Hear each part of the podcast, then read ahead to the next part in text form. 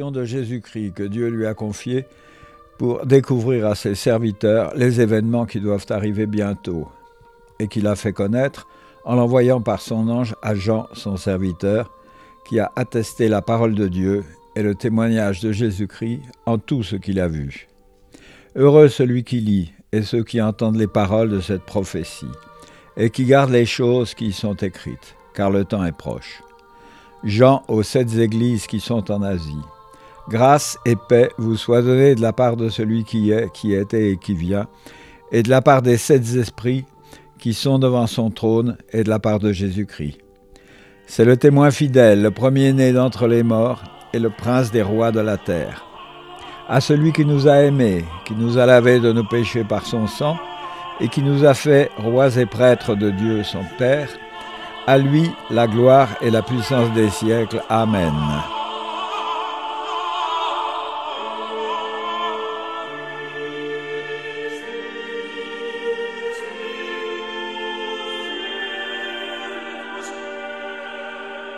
Le voici qui vient sur les nuées, tout œil le verra, et ceux mêmes qui l'ont percé, et toutes les tribus de la terre se frapperont la poitrine en le voyant. Oui, Amen.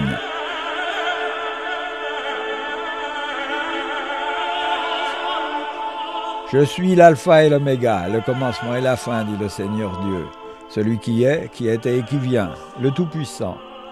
Moi, Jean, votre frère, qui participe avec vous à l'affliction, à la royauté et à la patience en Jésus-Christ, j'étais dans l'île appelée Patmos à cause de la parole de Dieu et du témoignage de Jésus.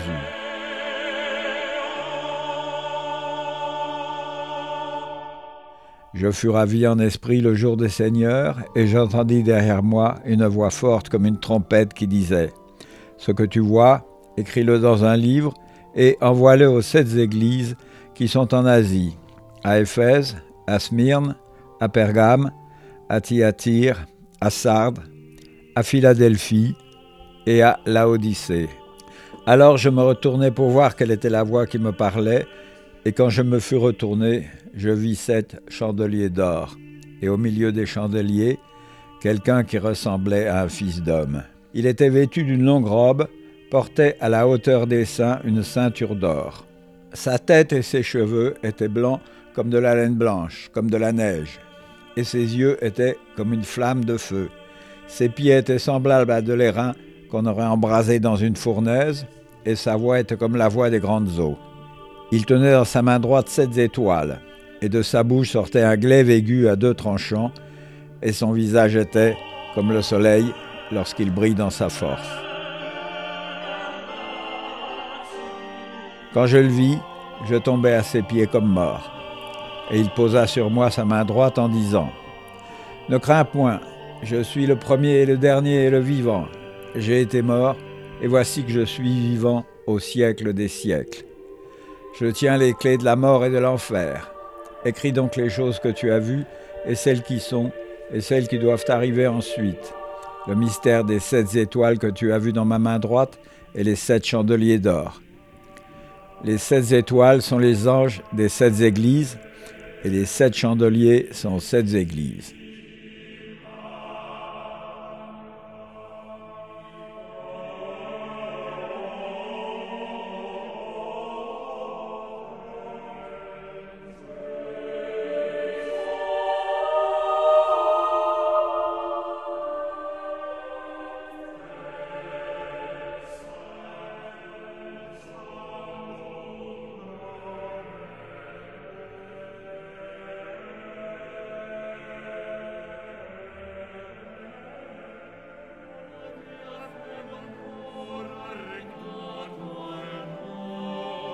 D'abord, il y a un sens très classique. Alors, vous vous rappelez qu'Apocalypse, ça veut dire révélation. Ça ne veut pas dire catastrophe ni fin du monde. Hein.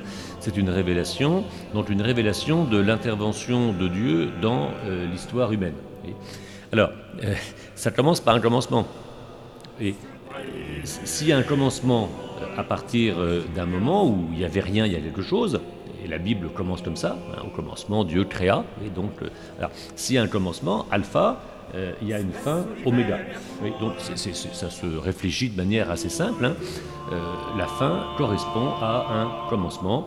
Et l'histoire n'est pas simplement cyclique, hein, l'éternel retour, mais elle a un sens, une progression et donc un achèvement. Alors, l'achèvement après, il va être compris dans deux sens différents. Je vous donne un exemple évangélique, parce que de l'Apocalypse, il y en a partout. Hein. Il y en a euh, pas que dans le livre de l'Apocalypse, il y en a dans l'Ancien Testament, il y en a dans les évangiles. Alors, par exemple, dans les évangiles, un personnage, Jean-Baptiste. Jean-Baptiste, dans un premier temps, donc vers l'an 26, 27 de notre ère, il commence par annoncer la fin du monde. Donc convertissez-vous parce que euh, bientôt ça sera la fin du monde et chacun va être jugé sur le bien et le mal qu'il aura commis pour être sauvé ou pour être damné. Bon, oui, c'est une. Hein, avec l'image, la hache est à la racine de l'arbre, donc ça y est, c'est fini. Hein. Ça, c'est une première prédication. Je crois pendant un an, six mois, deux ans, on n'a pas très même chronologie, il a prêché ça. Inspiré par Dieu, si j'ose dire. Et euh, dans un deuxième temps, euh, changement de programme, euh, c'est pas la fin du monde, c'est les temps du salut. C'est l'arrivée d'un sauveur qui n'est pas simplement un prophète, comme lui, mais qui est plus qu'un prophète. C'est vraiment Dieu qui vient, et ça c'est totalement nouveau.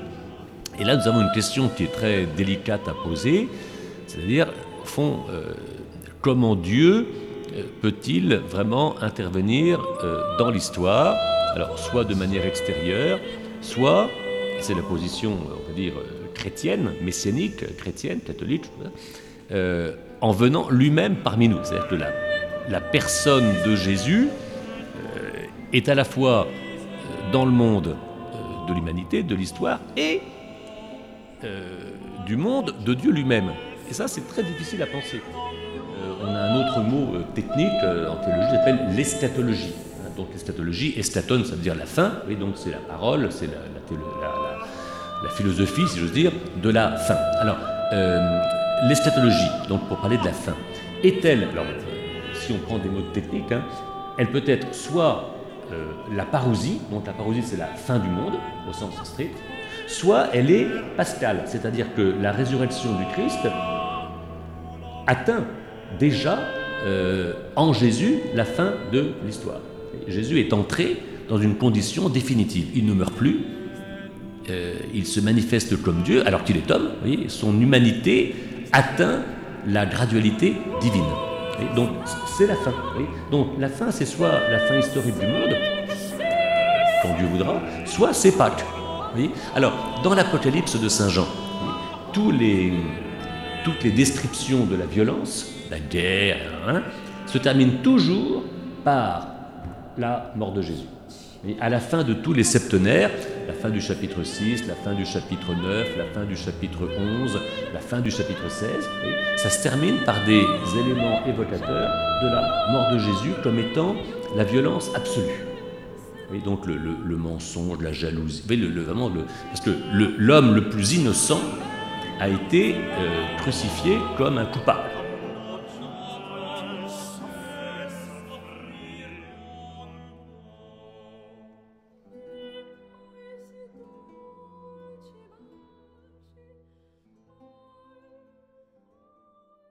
C'est l'erreur judiciaire absolue.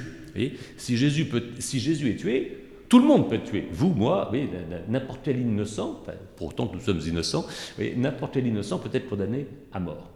Moi, je serais pour mettre un crucifix dans tous les tribunaux, pour éviter les erreurs judiciaires. C'est, comme, symbole, comme symbole, un symbole intelligible, rationnel. La croix, qui est la violence absolue, devient un signe de paix. Alors ça, c'est un nouveau monde. C'est la fin d'un monde ancien c'est bien une fin du monde. Parce que si on croit ça, on peut plus tricher, on ne peut pas euh, dire que le mal est bien. Non, euh, la violence reste toujours la violence, un meurtre c'est toujours un meurtre, il n'y a pas d'excuse.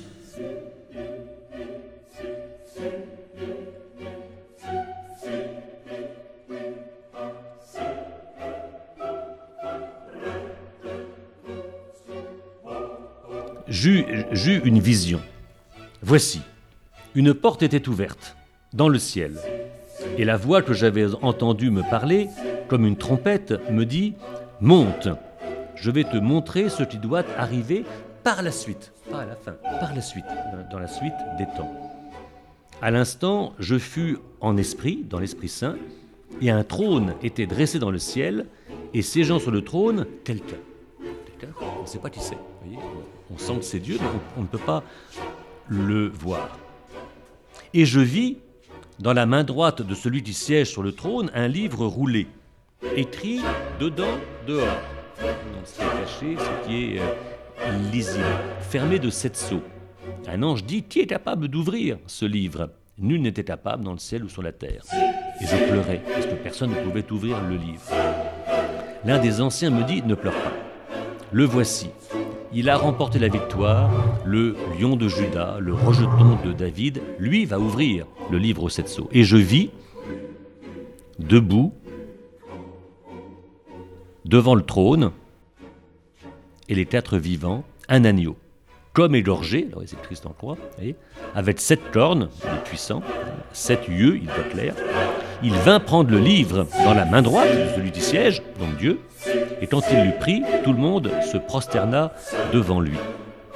Et il chantait un cantique, Tu es digne de prendre le livre et d'en ouvrir les sceaux.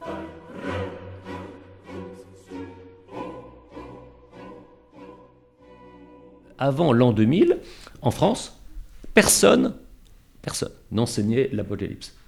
Il y avait que les sectes. Et c'est le, ministère de l'Intérieur français qui a, fait savoir qu'ils ont dit attention, en France, on a fait une, enquête, l'Apocalypse est lu par des groupes sectaires, et vous les catholiques, vous ne faites rien. Et alors, je regardais, dans la Bible, l'Apocalypse dans la Bible est un livre euh, classique. C'est la fin de la Bible, mais c'est une fin cohérente, hein, c'est la conclusion. Mais c'est en continuité avec tout ce qui précède. je suis à Notre-Dame, donc humainement parlant, on ne peut pas faire mieux. Enfin, on peut pas faire mieux. Vous voyez, c'est, depuis trois mois, je célèbre la messe tous les jours à Notre-Dame. C'est, un lieu extraordinaire. Il faut, faut, venir voir quand vous êtes du côté de l'hôtel ce que ça représente. Vous voyez, donc, tous, les, tous les signes sont, euh, sont signifiants. Mais que ça soit à Notre-Dame ou dans une cour d'école, la même messe, euh, ce qui est important, c'est euh, de recevoir justement la présence même du Christ, dont on dit à chaque fois. il y a trois invocations temporelles. Il est venu, il y a 2000 ans, il est né d'une femme à, Bethléem. Hein. Il viendra dans la gloire un jour. Il vient pour euh, euh, faire rentrer progressivement l'énergie divine dans l'énergie humaine ça devient une combinaison, on appelle ça d'un mot technique euh, les Grecs orthodoxes, hein, la synergie, la, synergie humano-divine. Parce qu'en théologie catholique, euh, depuis saint Augustin, c'est vraiment la théologie de la grâce, voyez, qui pénètre vraiment, un peu comme l'huile pénètre dans la peau.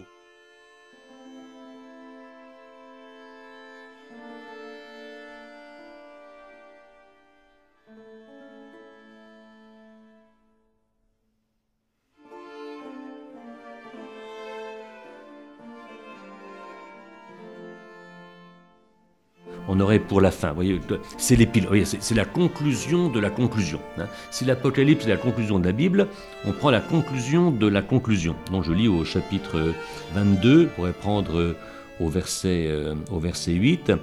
Ces paroles sont certaines et vraies. Et ces, paroles justement de la victoire du Christ dans un monde violent. Hein. Le Seigneur Dieu qui inspire les prophètes a envoyé son ange pour montrer à ses serviteurs ce qui doit arriver bientôt. ce qui arrive bientôt, qu'est-ce que c'est? C'est pas la fin du monde, c'est l'exemple du Christ. Dans sa passion où il ne répond pas à la violence par la violence. Voici que ma venue est proche. Bienheureux qui gardent les paroles prophétiques de ce livre les garder, ça veut dire les mettre en pratique au fur et à mesure. Euh, il me dit encore, ne tiens pas secrètes les paroles prophétiques de ce livre, car le temps est proche. C'est-à-dire que cette espérance, elle est disponible. Il y a vraiment un chemin de progression qui est possible. C'est le moment favorable. Le grec, le mot de kairos, c'est le moment favorable. Ça renvoie à la manifestation du Christ ressuscité qui, loin de se venger, ou de répondre par la violence à la violence apporte la paix alors qu'il a été, violenté. Alors, vous voyez, pour montrer qu'on est bien dans le temps, oui, que le pécheur pêche encore. Si vous voulez pas, vous voulez pas. Que l'homme qui est souillé se souille encore, mais que l'homme de bien vive encore dans le bien, que le saint se sanctifie. Vous voyez, on n'est pas dans un monde, on n'est pas du tout dans le monde noir et blanc. Vous voyez, celui qui commence d'être saint doit continuer à l'être, à progresser. Malheureusement, celui qui fait du mal peut continuer à faire du mal. on est vraiment dans l'histoire. Ma venue est proche. J'apporte le salaire, il y aura un jugement. Je suis l'alpha et l'oméga, le premier et le dernier. Heureux ceux qui lavent leur robe. laver sa robe, c'est le baptême. C'est vraiment ceux qui rentrent dans, dans la dynamique du Christ. Bienheureux qui disposent de l'arbre de vie. L'arbre de vie, euh, c'est l'Eucharistie. C'est la loi nouvelle, c'est le pain de vie. Hein. Euh, ils pénétreront dans la cité par les portes. Ça veut dire qu'ils vont construire une cité juste. La Jérusalem qui euh, progresse.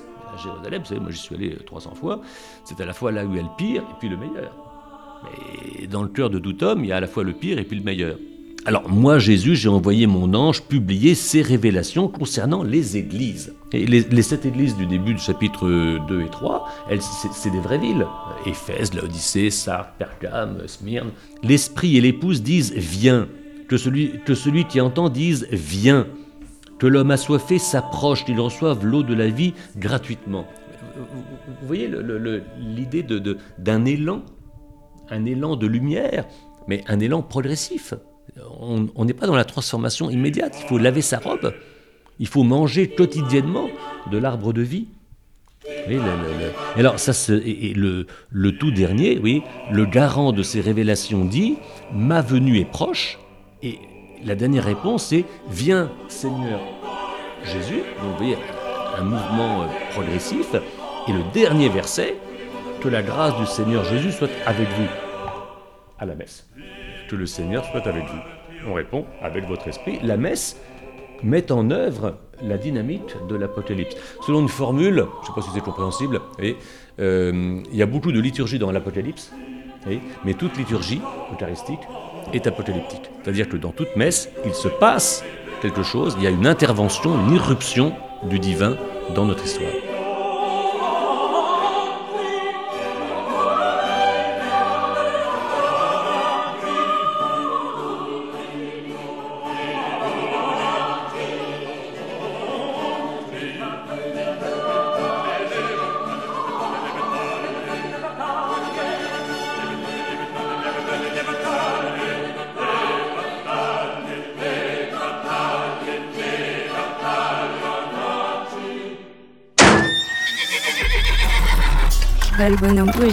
Radio Monobloc.